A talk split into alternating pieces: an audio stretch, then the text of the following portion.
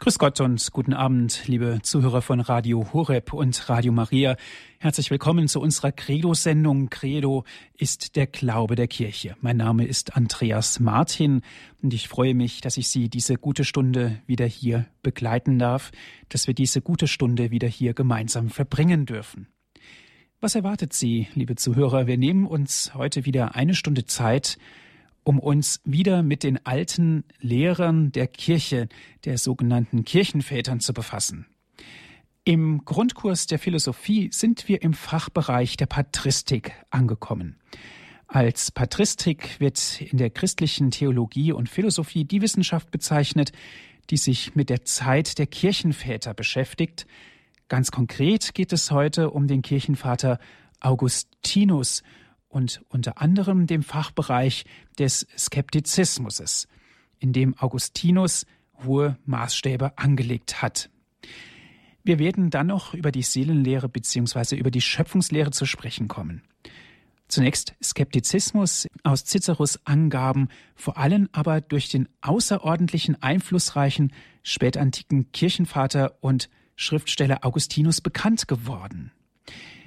Skeptizismus ist im Grunde genommen ein moderner Begriff zur Bezeichnung der philosophischen Richtung, die den Zweifel zum Prinzip des Denkens erhebt und die Möglichkeit einer gesicherten, nachweisbaren Erkenntnis von Wirklichkeit und Wahrheit in Frage stellen oder sogar auch prinzipiell ausschließen.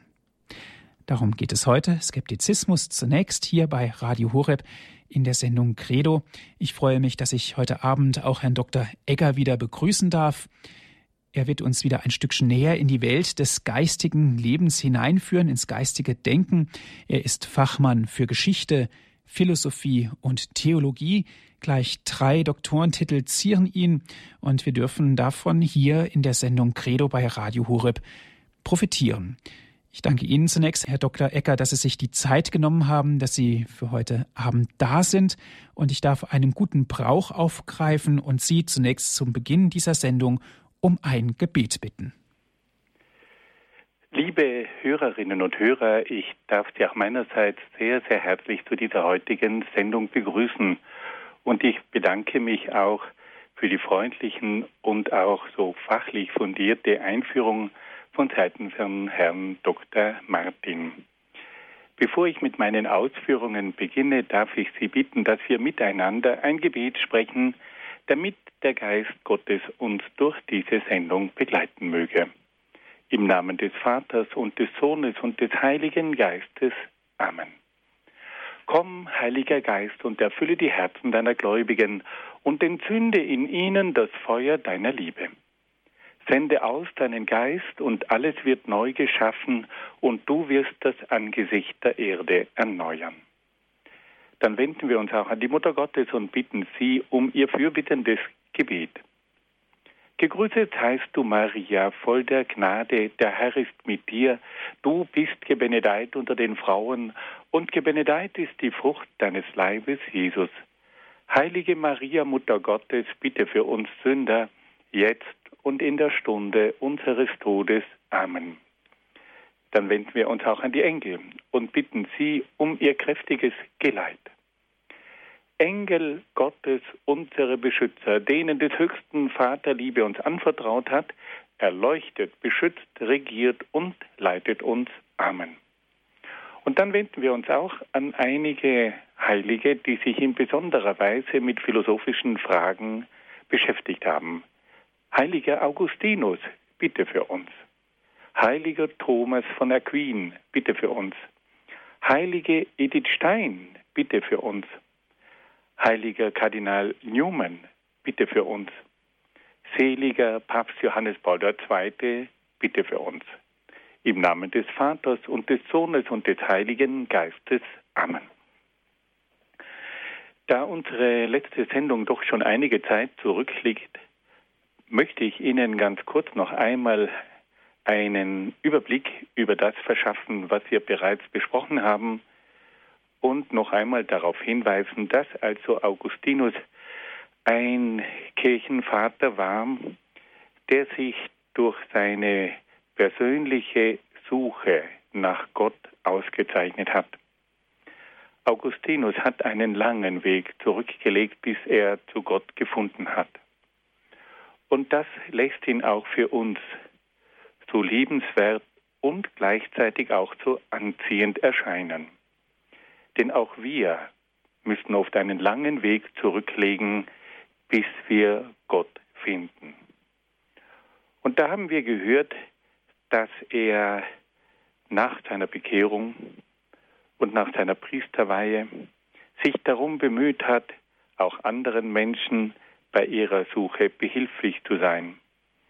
Und als er dann zum Bischof von Hipporegius wurde in Nordafrika, da hat er seinen ganzen Geist, aber auch sein Feuer eingesetzt für die Verkündigung und für die Vertiefung des christlichen Glaubens. Augustinus hat sich zunächst einmal mit dem Skeptizismus auseinandergesetzt. Der Skeptizismus war zur Zeit von Augustinus weit verbreitet, so ähnlich wie auch in unserer heutigen Zeit. Es war fast ein bisschen Mode, alles in Frage zu stellen, damit man sich nicht selbst für etwas entscheiden musste. Und ein ähnliches Phänomen erleben wir heute wieder. Wir sind vornehme Skeptiker und die auf diese Art und Weise kann uns die Wahrheit nicht in Pflicht nehmen. Aber so ganz wohl ist einem dabei auch wieder nicht. Man möchte doch einmal wissen, wie die Dinge wirklich sind. Und da hat nun Augustinus drei Schwerpunkte in seiner Kritik am Skeptizismus behandelt. Zunächst einmal sagt er, man kann an allem zweifeln, nur nicht am Zweifel selbst. Und wenn ich weiß, dass der Zweifel sicher ist, dann ergeben sich dadurch auch zwei weitere Gewissheiten, nämlich, dass ich denke. Und wenn ich denke, dann muss es mich auch geben.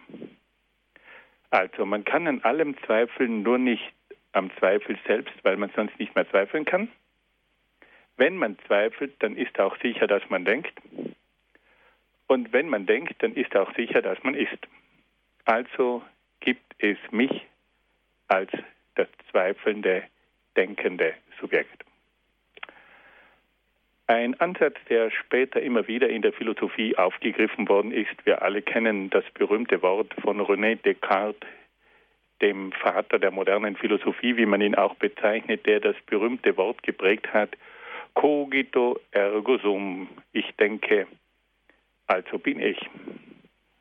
Augustinus war hier noch ein bisschen gründlicher. Augustinus sagt, ich zweifle, also denke ich, also bin ich. Ein zweiter Ansatz bei der Kritik des Skeptizismus betrifft dann die Sinneserkenntnis. Die Skeptiker sagen, dass die Sinnesorgane, die uns die Sinneswahrnehmungen vermitteln, sich täuschen können. Die Augen, die Ohren, der Geruchssinn, der Geschmackssinn, der Tastsinn, da gibt es Täuschungen. Augustinus sagt, dass wir uns im Normalfall auf die Sinne verlassen können. Und die Tatsache, dass wir Sinnestäuschungen erkennen können, ist auch schon ein Hinweis darauf, dass wir fähig sind, echte Wahrnehmungen von Täuschungen zu unterscheiden. Weil wenn wir das nicht könnten, wüssten wir gar nicht, dass es Sinnestäuschungen gibt.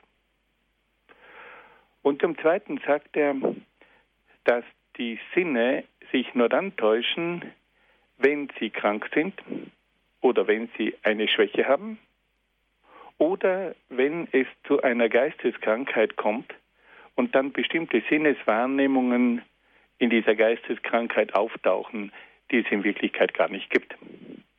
Also im Normalfall, sagt Augustinus, können wir uns auf die Sinnesorgane verlassen. Wenn es Täuschungen gibt, können wir sie als solche erkennen und wir wissen auch alle, dass ein geschwächtes Sinnesorgan, ein krankes Sinnesorgan eben dem Menschen auch herabgesetzte Wahrnehmungsfähigkeiten beschert. Ein dritter Punkt, die Skeptiker sagen, ja, im Bereich der Moral, da könne doch niemand sagen, was gut und böse sei. Augustinus sagt, wenn wir auch nur einigermaßen realistisch in die Welt hineinschauen, dann können wir schon unterscheiden, dass das ein Mord ist, dass das ein Diebstahl ist. Und kein normaler Mensch wird zweifeln, dass ein Mord und ein Diebstahl etwas Böses ist. Also er sagt, bei den großen Verbrechen, da weiß der Mensch sehr genau, dass das böse ist. Und wir können auch noch hinzufügen, wenn die Dinge uns passieren, dann wissen wir es noch besser. Wenn uns jemand Schläge gibt, dann werden wir ihm dafür nicht dankbar sein, sondern wir werden ihn anklagen und vor Gericht ziehen weil wir einfach wissen, dass uns hier Böses getan worden ist. Und auf diese Art und Weise widerlegt also Augustinus auch den Skeptizismus im Bereich der Moral, der sagt, kein Mensch könne sagen, was gut und böse ist. Augustinus widerlegt das von der konkreten Lebenserfahrung her. Und auf diese Art und Weise hat also Augustinus auf drei Ebenen dem Skeptizismus klar widersprochen. Er sagt, man kann an allem zweifeln, aber es bleibt trotzdem der Zweifel übrig. Und dieser Zweifel bezeugt, dass der Mensch ein denkendes Wesen ist und dass es den Menschen gibt. Und damit haben wir mal die Grundfähigkeit des Menschen, nämlich dass er ein denkendes Subjekt ist, auf jeden Fall gesichert. Das zweite, die Sinnesorgane, die Sinnestäuschungen. Da sagt Augustinus, die gibt es, aber die können wir erkennen. Und wir wissen auch, dass die Sinne im Normalfall richtig reagieren, außer wenn sie krank oder geschwächt sind. Und der dritte Ansatz bei der Moral, Augustinus sagt, es ist im konkreten Leben sehr wohl möglich, gut und böse zu unterscheiden. Vor allem dann, wenn man selbst davon betroffen ist. Also es geht nicht an, dass Skeptiker einfach sagen, es sei nicht möglich, gut und böse festzustellen. So viel zur Widerlegung des Skeptizismus in drei knappen Punkten zum Ausdruck gebracht. Augustinus wendet sich dann der Frage nach Gott zu und da beschreitet er wieder einen sehr modernen Weg. Er sagt, dass der Mensch zunächst einmal Gott in seinem Inneren begegnet. Der Mensch begegnet Gott in seinem Gewissen. Er erfährt Gott als die absolute Wahrheit, als die absolute Liebe und auch als die absolute Hoheit. Augustinus beginnt also nicht mit einer metaphysischen Überlegung über Gott, sondern er beginnt mit einer Erfahrung. Er führt den Menschen zur Begegnung mit Gott. Der Mensch begegnet nicht einem philosophischen, metaphysischen Gegenstand, sondern er begegnet dem lebendigen Gott in seinem Inneren. Und der Mensch spürt ganz deutlich, dass diese Erfahrung Gottes nicht einfach nur ein Produkt seiner eigenen Fantasie und seiner eigenen Gefühlswelt ist, sondern dass ihm Gott im Gewissen gegenübersteht. Gott ist nicht einfach ein Teil von mir. Gott steht mir gegenüber. Gott übersteigt mich. Und er ist mir auch unendlich überlegen in seiner Größe, in seiner Güte, in seiner Liebe. Also Augustinus spricht den Menschen an bei der Gotteserfahrung und sagt, wenn der Mensch Gott begegnet in seinem Inneren, dann fängt er an, auch über Gott nachzudenken. Aber es braucht zunächst einmal eine persönliche Begegnung im Gewissen des Menschen, damit sich der Mensch überhaupt aufmacht, über Gott nachzudenken. Das Erste ist eine innere Berührung. Das Erste ist eine innere Begegnung. Und da müssen wir Augustinus recht geben. Wir alle kommen nicht durch irgendwelche logischen Schlussfolgerungen zu Gott. sondern wir begegnen zunächst einmal Gott. Das kann in einem schlimmen Augenblick sein, das kann in einem wunderschönen Augenblick sein, das kann in, in einem Augenblick des Lichtes sein, das kann in einem Augenblick der Schuld sein. Es gibt also verschiedenste Ebenen, auf denen der Mensch Gott begegnen kann. Aber es ist eine Begegnung und die löst etwas aus. Die lässt den Menschen nicht mehr in Ruhe. Die führt den Menschen dazu, dass er sich mit der Frage nach Gott auseinandersetzt. Dann kommt der zweite Schritt, dass sich Augustinus die Frage stellt, ja, welches Wesen hat denn Gott eigentlich? Und da sagt nun Augustinus, dass man von Gott drei Wesensmerkmale erkennen kann. Gott ist zunächst einmal das absolute Sein. Alles, was ist, geht zurück auf das absolute Sein Gottes. Alle anderen Dinge sind vergänglich. Aber das Fundament aller Dinge, das absolute Sein, das ist unvergänglich. Und damit geht also Augustinus von der Erkenntnis aus, dass es am Anfang ein absolutes Sein geben muss, dem sich alles verdankt. Und dieses absolute Sein ist also der allmächtige Gott, der Schöpfer. Das Zweite, was man von Gott sagen kann, Gott ist die absolute Liebe. Gott ist nicht nur ein Sein, sondern er ist ein Gott der Liebe. Und diese Liebe hat die besondere Eigenschaft, dass sie alles Gute hervorbringt. Es ist also nicht einfach ein Sein, das ist, sondern es ist ein Sein, das von der Liebe gestaltet wird. Gott ist die Liebe. Und die Liebe will immer das Gute. Also Gott ist das absolute Sein und damit der Urgrund der Schöpfung. Gott ist die Liebe und damit die Ursache alles Guten. Und Gott ist schließlich auch das absolute Ziel. Gott ist für den Menschen die Erfüllung der letzten, der absoluten Sehnsucht. Gott ist also Ursprung, Gott ist Liebe, Gott ist Ziel. Und auf diese Art und Weise führt also Augustinus den Menschen auch an das Wesen Gottes heran und sagt, alles, was ist, verdankt sich Gott. Aber auch alles Gute, das ist, geht auf Gott und seine Liebe zurück. Und Gott ist dann auch das letzte Ziel. Alles Irdische kann den Menschen nicht erfüllen, weil seine Seele so gebaut ist, dass sie nur im Absoluten, im Unendlichen und Ewigen ihre Erfüllung finden kann. Und diese Sehnsucht nach dem Unendlichen, nach dem Absoluten, ist in die Seele des Menschen hineingelegt.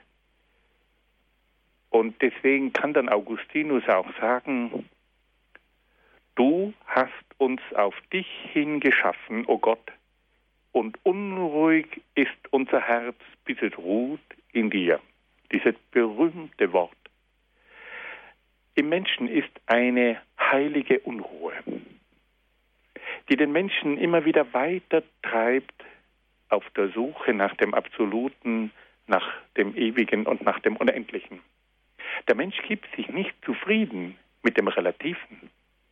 Und das ist auch heute oft dieser große Betrug am Menschen, dass man diese Sehnsucht mit irdischen Glückserlebnissen, Gütern und allen möglichen Werten erfüllen möchte. Aber man kann diese Sehnsucht nach dem Absoluten nicht mit irdischen, begrenzten und zeitlichen Gütern erfüllen. Das ist der große Betrug am heutigen Menschen, Das ist der große Betrug der materialistischen Gesellschaft, die glaubt, dass man die Seele mit materiellen Dingen endgültig beglücken kann. Das ist auch der große Betrug durch die Spaßgesellschaft, die dem Menschen immer wieder etwas Heiteres bietet, wodurch die Seele letztlich weit mehr will als Happiness und Spaß. Die Seele wünscht die ewige Seligkeit. Das ist etwas viel Tieferes. Und da kann man sich nicht abspeisen lassen mit ständigem Spaß und mit Happiness. Da braucht es mehr. Und Augustinus führt uns dahin. Also Gott, das absolute Sein, dem wir auch unser eigenes Sein verdanken. Gott, die Liebe, der wir alles Gute verdanken. Und Gott, das ewige Ziel, in dem wir unsere letzte Erfüllung finden können, sodass wir mit Augustinus sagen können, du hast uns auf dich hin geschaffen, o oh Gott, und unruhig ist unser Herz, bis es ruht in dir. Und noch ein letzter Punkt. Augustinus hat dann aber bei aller Erkenntnis von Gott doch darauf hingewiesen, dass der Mensch mit all seinem Nachdenken nicht imstande ist, Gott in seiner absoluten Größe und Tiefe zu erfassen. Der Mensch hat nicht die Fähigkeiten, den absoluten Gott in seiner ganzen Größe, in seiner Absolutheit zu begreifen. Denn Gott ist groß ohne Quantität, gut ohne Qualität, gegenwärtig ohne Raum und ewig ohne Zeit. Der Mensch, der denkt mit den vier grundlegenden Maßstäben der Quantität, der Menge, der Qualität, der Beschaffenheit, des Raumes und der Zeit. Aber Gott sprengt die Quantität. Die Unendlichkeit ist nicht messbar. Gott sprengt die Qualität. Gott ist über jede Qualität groß. Und Gott sprengt den Raum. Und Gott sprengt die Zeit. Und damit sind also die grundlegenden Maßstäbe der Erkenntnis, die Quantität, die Qualität, Raum und Zeit, sind im Hinblick auf Gott unbrauchbare Maßstäbe. Gott sprengt diese Maßstäbe, mit denen der Mensch die grundlegenden Dinge erkennt und auf diese Art und Weise ist Gott für den Menschen nicht erkennbar. Aber Augustinus hat also das jetzt in einer sehr richtigen und ausgewogenen Weise dargestellt. Er sagt, dass man gewisse Grundzüge von Gott erkennen kann. Er ist also nicht ein Skeptiker. Er sagt, der Mensch kann bestimmte Dinge von Gott erkennen dass Gott das absolute Sein ist, dass Gott die Liebe ist, dass Gott das Ziel ist, dass Gott unendlich ist, dass Gott ewig ist, dass Gott allmächtig ist, dass Gott allweise ist. Das können wir von Gott sagen und das stimmt. Aber neben diesen Grundzügen, die wir von Gott äh, beim Namen nennen können, und neben verschiedenen anderen Erkenntnissen, die wir auch durch die Offenbarung Gottes gewinnen durften, gibt es immer noch das unendlich größere Feld von dem, was der Mensch von Gott nicht erkennen kann. Also das Unerkennbare an Gott ist immer weit größer als das Erkennbare. Augustinus hat hier auf der einen Seite die Skeptiker und die Agnostiker widerlegt, die sagen, man kann von Gott eh nichts erkennen. Und auf der anderen Seite hat er aber wieder auch jene Geister in die Schranken gewiesen, die gemeint haben, dass sie mit ihrer Vernunft Gott völlig erkennen können. Eine sehr ausgewogene Position. Man kann von Gott viele Dinge erkennen, aber das, was man von Gott nicht erkennen kann, ist immer größer als das, was man von ihm erkennen kann. Nun wollen wir eine kurze Musikpause einlegen.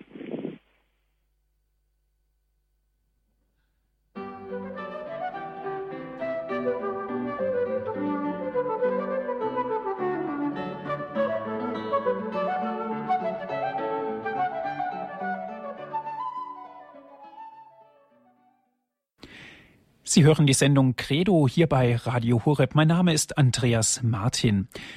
Heute geht es wieder im Grundkurs der Philosophie um die Patristik. Es geht um die Kirchenlehre. Ganz konkret, es geht um den heiligen Augustinus.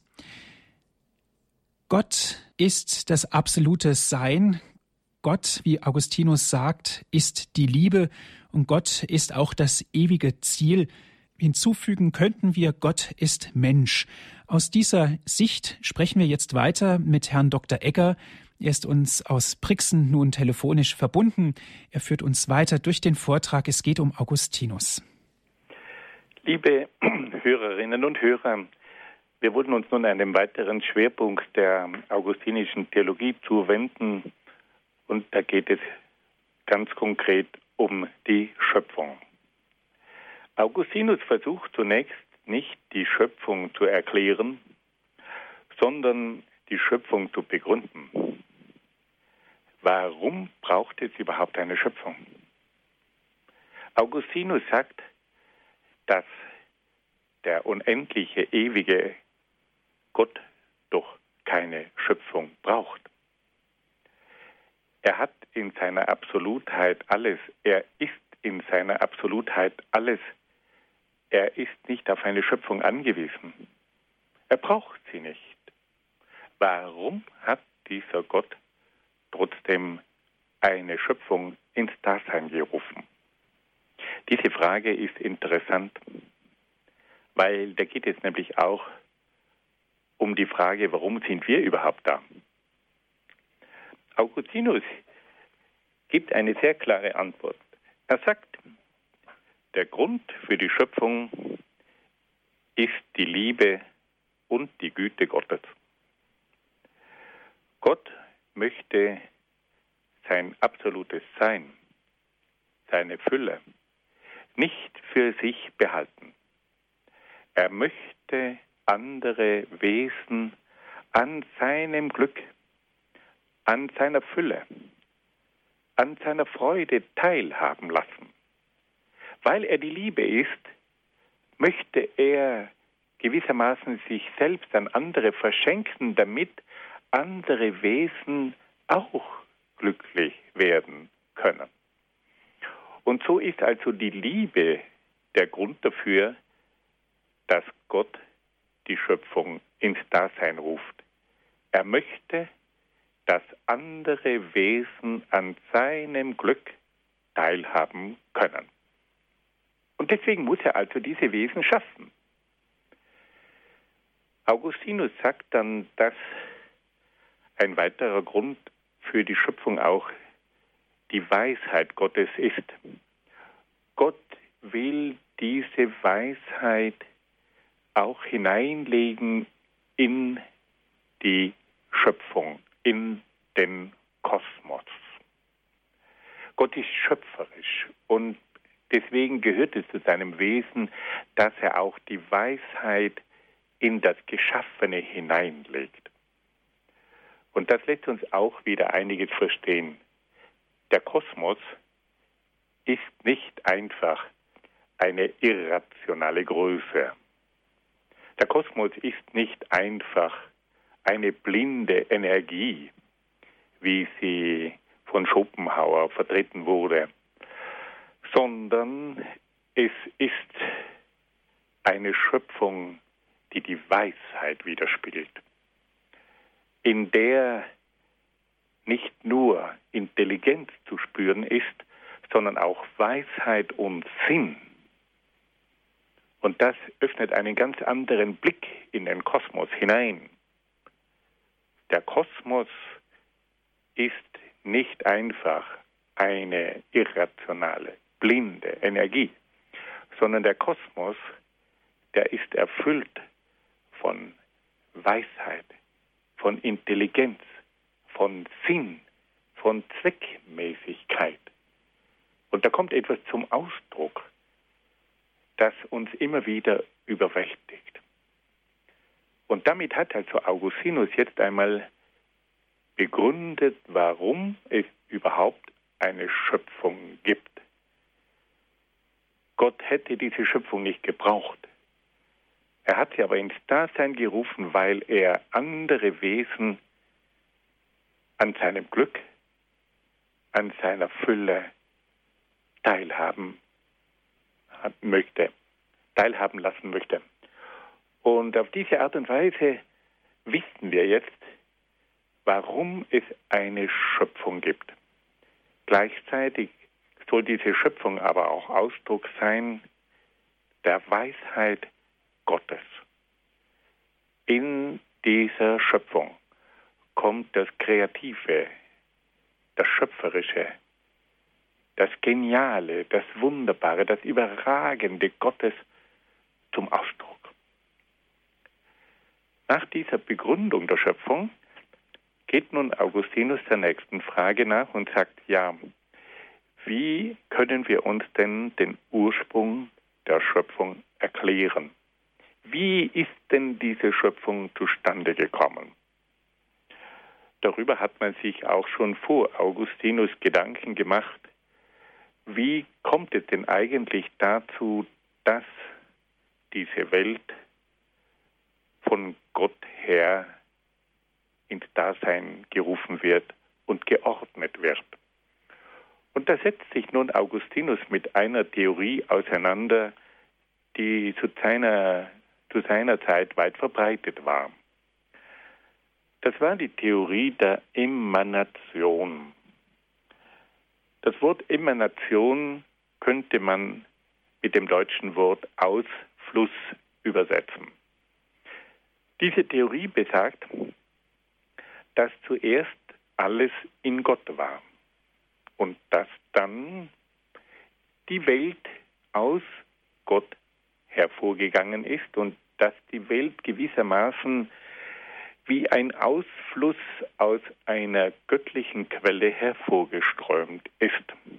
Gott ist also die Quelle und aus dieser Quelle fließt dann die gesamte Welt, der Kosmos hervor.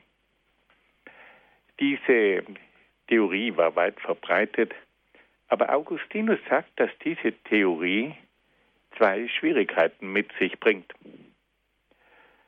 Wenn nämlich die Welt aus Gott hervorfließt, wie ein Strom aus einer Quelle, dann muss ja die Welt vorher schon in Gott gewesen sein. Und da ist nun die Frage, was ist denn dann die Welt? Ist die Welt dann Welt oder ist die Welt göttlich? Und da kommt es also zu dem berühmten Problem, dass man sozusagen nicht mehr klar zwischen Gott und Welt unterscheiden kann. Gott wäre dann gewissermaßen von seinem Wesen her nicht mehr grundlegend unterschieden von der Welt.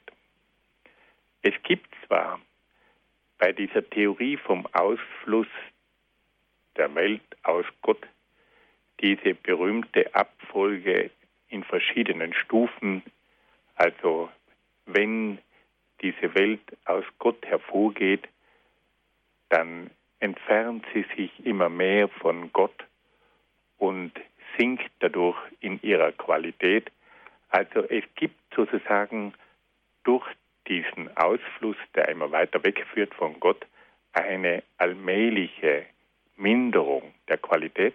Aber im Grunde genommen stellt sich da eben doch immer wieder die Frage, ist da eigentlich ein Unterschied zwischen Welt und Gott?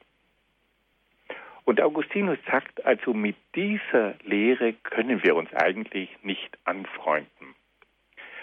Nun, wir müssen eines sagen, dass diese Welterklärung durch die Emanation auch heute weit verbreitet ist. Wenn wir heute in die Esoterik hineinschauen, dann können wir auch dort immer wieder auf diese Lehre stoßen, dass sozusagen die Welt aus dem göttlichen Urgrund hervorgeht. Da gibt es einen göttlichen Urgrund und aus dem geht dann sozusagen der Kosmos und die Welt, die Seele des Menschen und, und, und hervor. Aber gerade bei diesen esoterischen Lehren die wir auch in der grünen Philosophie zum Teil antreffen, muss man sagen, gibt es keine klare Unterscheidung zwischen Gott, dem Kosmos und der Welt und dem Menschen. Bei dieser Lehre spricht man dann immer wieder vom göttlichen Kosmos, von der göttlichen Natur und von der Göttlichkeit des Menschen. Also wir sehen, dass dieses Problem der Welterklärung damals auch schon von Augustinus klar erkannt worden ist. Und er hat gespürt, dass wenn man die Welt und den Kosmos einfach als einen Ausfluss aus Gott hinstellt, wie dies auch im Neuplatonismus geschehen ist, dass man dann in Schwierigkeiten kommt, weil man nicht mehr klar zwischen Gott, Kosmos, Welt und Seele unterscheiden kann. Und genau diese Problematik wiederholt sich auch heute wieder in der Esoterik, in den Naturreligionen und auch in der grünen Philosophie, wo da von der Mutter Natur die Rede ist, die in sich sozusagen die Welt enthält und dann diese Welt gebiert. Da ist die Welt in dieser göttlichen Mutter Natur schon enthalten, kommt dann aus dieser göttlichen Mutter Natur heraus und damit ist sozusagen die Welt zuerst schon im Göttlichen drinnen gewesen und kommt dann aus dem Göttlichen heraus. Das wiederholt sich. Augustinus sagt, das kann für uns Christen nicht die Lösung sein. Und deswegen sagt er, müssen wir nach einem anderen Modell suchen. Und er sagt, für uns Christen erfolgt die Erschaffung der Welt nicht aus, durch einen Ausfluss aus Gott, sondern durch eine Schöpfung aus dem Nichts. Die berühmte Creatio ex nihilo. Die Schöpfung aus dem Nichts. Weil er sagt, dass nur auf diese Art und Weise es zu einer Welt kommt, die eigenständig ist, die nicht nur ein Ausfluss Gottes ist. Und die Welt ist nicht göttlich. Und die Welt hat ihre Begrenztheit. Und die Welt hat ihre Eigenständigkeit. Sie ist nicht nur ein Ausfluss Gottes. Sie ist etwas Eigenständiges. Sie ist Materie. Sie hat ihre eigenen Gesetze. Sie hat ihre Autonomie. Trotzdem ist sie letztlich ganz von Gott abhängig. Wenn Gott gewissermaßen seine Hand zurückzieht, dann fällt diese Schöpfung wieder ins Nichts zurück. Jetzt haben wir aber das große Problem, dass wir sagen, ja Moment, also wie geht denn das? Eine Schöpfung aus dem Nichts, das ist ja eine noch viel größere Zumutung für einen denkenden Menschen, als wenn man sagt, die Welt geht aus Gott hervor. Wie kann denn das sein, dass es eine Schöpfung aus dem Nichts gibt? Dazu muss man Folgendes sagen. Die Schöpfung aus dem Nichts bedeutet ja nicht, dass es nichts gibt. Wenn es nur ein reines Nichts geben würde, dann könnte aus dem reinen Nichts nichts hervorgehen. Aber bei Gott ist das ja anders. Da gibt es ja eine absolute Ursache. Es gibt ja den absoluten Gott. Und damit haben wir eine absolute Ursache. Und weil diese Ursache absolut ist, deswegen kann sie auch aus dem Nichts etwas hervorgehen lassen. Wenn es nichts gäbe, wenn es keinen Gott gäbe, dann könnte niemals aus dem Nichts etwas entstehen. weil aus nichts kommt nichts. Aber weil es einen absoluten Gott gibt, deswegen ist es möglich, dass dieser absolute Gott auch aus dem Nichts etwas schaffen kann. Die Ursache ist also nicht das Nichts, sondern der absolute Gott. Und auf diese Art und Weise kommen wir also zu diesem Schöpfungsglauben. Der Schöpfungsglaube, der ist ja bereits in der Heiligen Schrift im Buch Genesis grundgelegt. Aber Augustinus hat versucht, uns einmal hinzuführen zu dieser Schöpfung. Einmal dadurch, dass er sich die Frage stellt, warum gibt es denn überhaupt eine Schöpfung? Der absolute Gott bräuchte doch keinen Kosmos und keine Welt. Und zum Zweiten, indem er jetzt überlegt, wie kann denn diese Schöpfung erklärt werden? Und da schließt er einmal diese Theorie von der Emanation aus und sagt, wir können die Welt nicht als einen Ausfluss aus Gott erklären. Diese Theorie war in der Antike weit verbreitet und kehrt auch heute wieder zurück.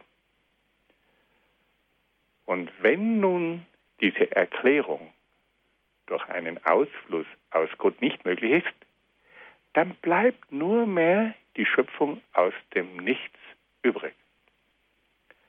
Aber das bedeutet nun nicht, dass aus dem Nichts etwas entsteht, sondern dass der allmächtige Gott, der absolute Gott, aus dem Nichts etwas schafft. Das ist etwas ganz anderes.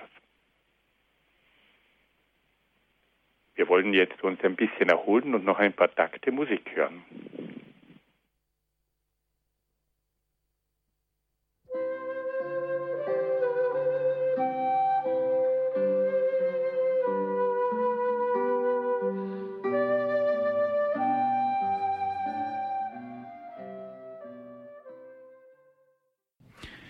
Sie haben eingeschaltet in der Sendung Credo hier bei Radio Horeb. Wir sind angekommen im Grundkurs der Philosophie. Wir hören hierzu Herrn Dr. Egger aus Brixen. Liebe Hörerinnen und Hörer, wir wollen uns nur noch einem recht interessanten Aspekt der Schöpfungslehre von Augustinus zuwenden. Augustinus hat sich, man höre und staune, die Frage gestellt, welches Verhältnis es gibt zwischen Schöpfung und Zeit. Es geht dabei um die Frage, was vor der Schöpfung war und zu welchem Zeitpunkt die Schöpfung ins Dasein gerufen wurde. Und da sagt nun Augustinus, dass es keinen Sinn hat, solche Fragen zu stellen, da es vor der Schöpfung keine Zeit gegeben hat. Die Zeit beginnt erst mit der Schöpfung. Augustinus sagt, es hat, solange es keine Welt gegeben hat, auch keine Zeit gegeben. Da hat es nur die Ewigkeit Gottes gegeben. Und Ewigkeit heißt Zeitlosigkeit. Es hat keine Zeit gegeben. Erst in dem Moment, wo eine Schöpfung ins Dasein gerufen wird, wird mit der Schöpfung auch die Zeit aktuell. Die Zeit ist also an die Schöpfung gebunden. Und erst in dem Moment, wo sich jetzt diese Schöpfung entwickelt und so weiter, hat es einen Sinn von Zeit zu reden. Die Zeit wird also zu einer Dimension der Materie, ähnlich wie der Raum auch an die Materie gebunden ist, so ist auch die Zeit an die Materie gebunden. Das sind unglaublich moderne Gedanken. Also Augustinus sagt, es hat keinen Sinn, dass man sich fragt, was war denn vor der Schöpfung. Dieses Vor hat es nicht gegeben. Es hat vor der Schöpfung nur die Ewigkeit gegeben.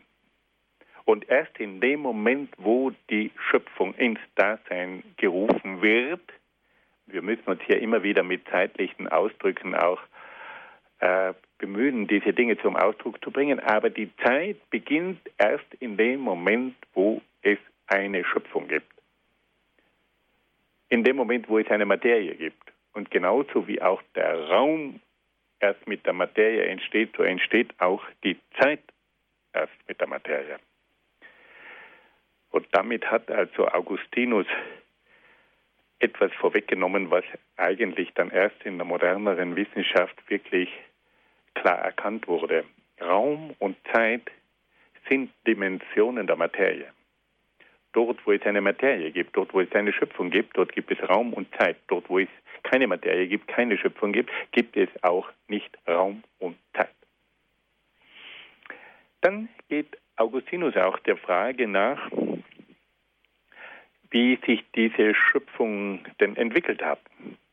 Er hat damals bereits im vierten, fünften Jahrhundert klar und deutlich erklärt, dass die Schöpfung nicht in sechs Tagen erfolgt ist. Er sagt, die sechs Tage, das ist eine Einteilung, aber das ist nicht eine zeitliche Dauer. Und er hat damals bereits in dieser frühen Zeit erkannt, dass man die sechs Tage in einem allegorischen Sinn deuten muss. Aber er stellt sich jetzt die Frage, ja, wie war denn das nun, dass sich diese Welt entwickeln konnte? Und da sagt er nun, dass Gott in die Schöpfung Keimkräfte hineingelegt hat, die dann die Entwicklung der Welt bewirkt haben. Also Augustinus sagt, dass Gott Keimkräfte hineingelegt hat, also nicht nur Gesetze, sondern auch Kräfte, und dass diese Keimkräfte dann dazu geführt haben, dass sich die Welt entwickelt hat. Und das stützt sich ja auch auf den Schöpfungsbericht, wo es immer wieder heißt, dass Gott etwas schafft, und zwar die verschiedensten Geschöpfe und jedes Geschöpf nach seiner Art. Die Vögel nach ihrer Art, die Pflanzen nach ihrer Art. Und da ist jetzt etwas Phänomenales, das wir wirklich einmal durchdenken müssen.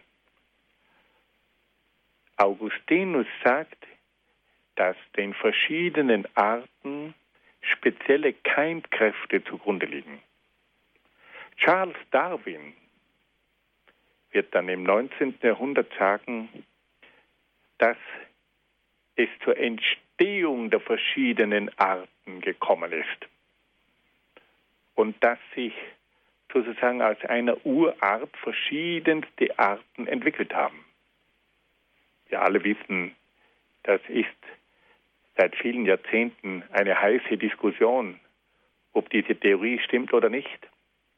Wir können nur eines feststellen, dass heute die verschiedenen Arten immer nur ihre eigene Art hervorbringen. Jede Art bringt immer nur die eigene Art hervor. Und Entwicklungen gibt es interessanterweise immer innerhalb der Arten, aber die überspringen sich nicht. Und hier haben wir bei Augustinus auch diese Frage, wie die verschiedenen Arten entstanden sind.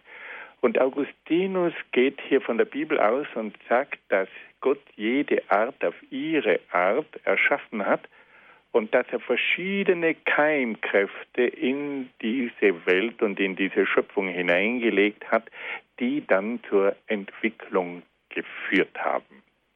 Augustinus hat also klar erkannt, dass es hier eine Entwicklung gegeben haben muss, aber er erklärt sie durch die Keimkräfte.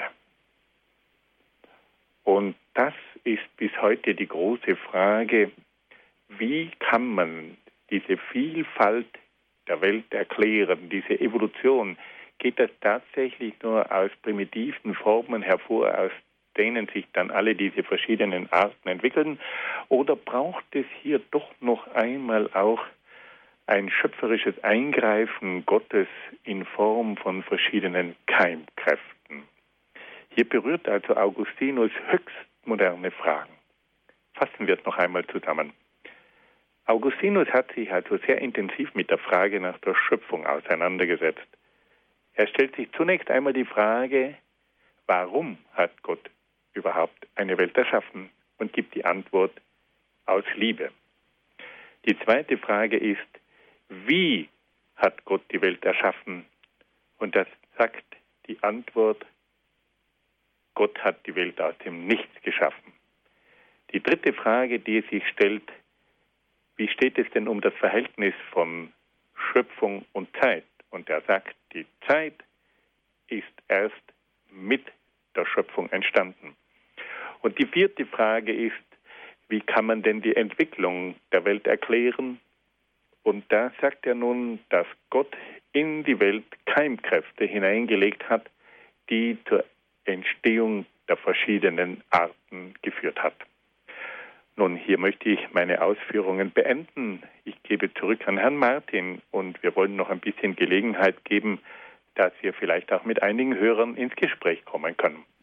Herzlichen Dank, Herr Dr. Egger, für Ihre Ausführungen. Liebe Zuhörer, herzliche Einladung an Sie, jetzt mitzusprechen in unserer Sendung Grundkurs Philosophie hier bei Radio Horeb.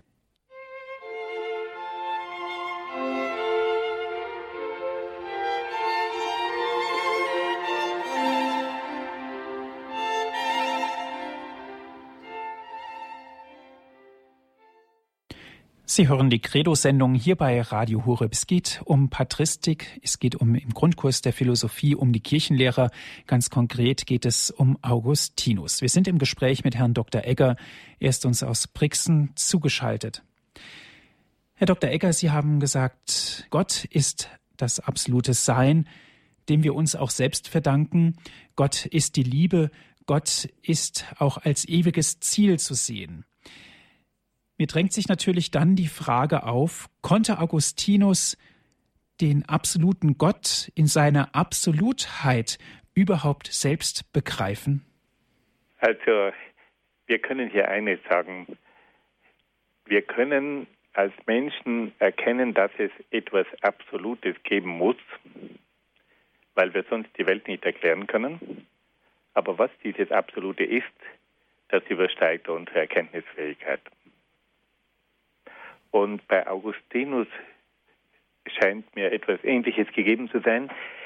Er weist ja darauf hin, dass es das absolute Sein gibt. Und dieses absolute Sein, das ist ja in der Philosophie nicht ganz neu. Das geht ja zurück schon auf die Philosophie der Antike, die einfach erklärt, dass es am Anfang eine absolute Ursache geben muss. Das heißt, eine Ursache, die losgelöst ist von einer früheren Ursache. Gleichzeitig hat man auch in der Antike schon gewusst, dass diese erste Ursache vollkommen sein muss, weil nur aus einer vollkommenen Ursache alle guten Dinge hervorgehen können. Mhm. Augustinus war dann auch noch Platon verpflichtet, der gesagt hat, Gott ist das Gute. Also hier fließen, man könnte sagen, Ideen von Aristoteles, aber auch Ideen von Platon herein. Aber gleichzeitig könnte man es auf den Punkt bringen, dass man sagt, man weiß, was Gott ist, aber wie er ist, das ist für uns nur sehr, sehr begrenzt möglich zu erkennen. Das ist für uns das Unbegreifbare, Geheimnis. Herr Dr. Egger, Frau Hofmann aus Freiberg ist in der Leitung. Frau Hofmann, ich darf Sie ganz herzlich begrüßen. Ja, guten Abend. Ich bekomme wahrscheinlich jetzt immer mehr Antwort. Ich möchte mich ganz herzlich bedanken. Und für mich ist die große Frage, also ich verstehe das jetzt viel mehr als erst. Bloß wie kommt das Böse dazu? Wenn Gott alles ist, das Sein, die Liebe, das Ziel und, und, und er hat die, die Welt aus Liebe ähm, geschaffen, Wie, wie kommt das Böse? Gott mhm. braucht doch das Böse nicht. Und dieser ewige Kampf in der Materie, das möchte ich wissen. Ja, gut, danke schön, Frau Hofmann. Wir stellen die Frage Herrn Dr. Egger. Ja, also das ist immer die große Frage, wie kann der absolut gute und liebende Gott dann letztlich eine Welt hervorbringen, in der sich dann auch das Böse entwickelt. Es hat ja hier verschiedene Versuche gegeben, das auch so zu lösen, dass man sagt, das Böse muss doch schon in Gott drinnen gewesen sein, sonst wäre es nicht herausgekommen. Aber das ist für unseren Gottesbegriff unmöglich. Gott ist für uns das Absolute und kann damit nicht die Ursache des Bösen sein.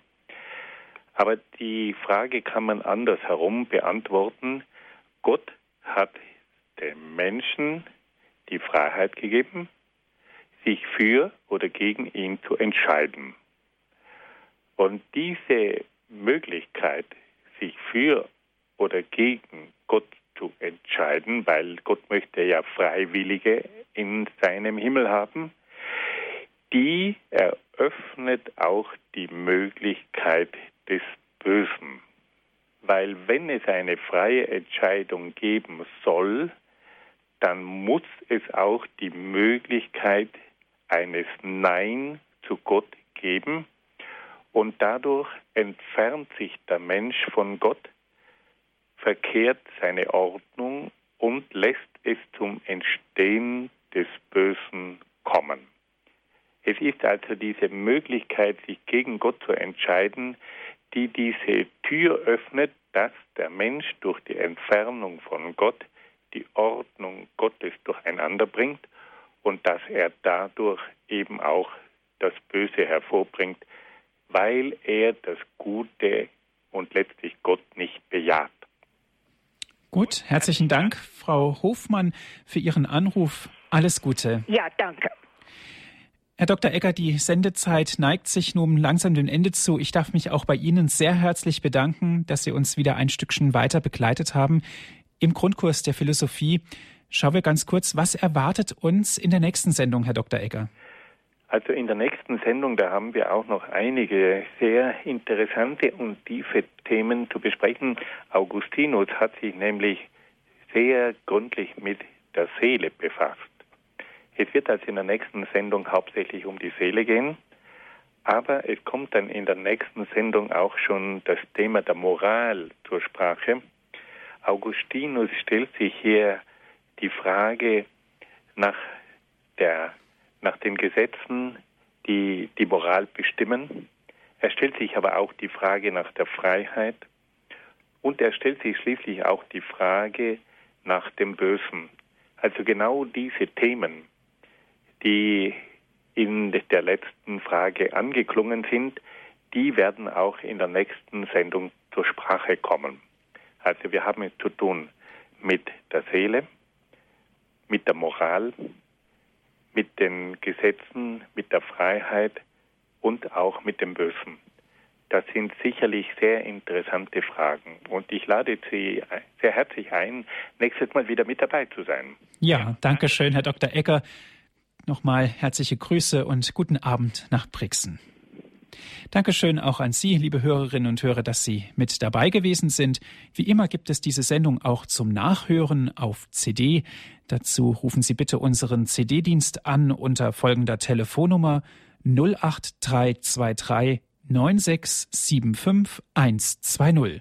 Noch einmal 08323 9675120. Das ist die Telefonnummer von unserem CD-Dienst und dort schicken wir Ihnen gerne von dort aus eine CD zu. Ganz einfach können Sie sich auch die Sendung auf den Computer herunterladen. Auf unserer Internetseite geht das unter www.hore.org. Das ist unsere Internetadresse www.hore.org.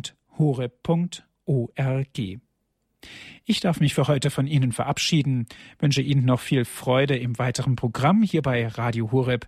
Alles Gute und gottesreichen Segen wünscht Ihnen Ihr Andreas Martin.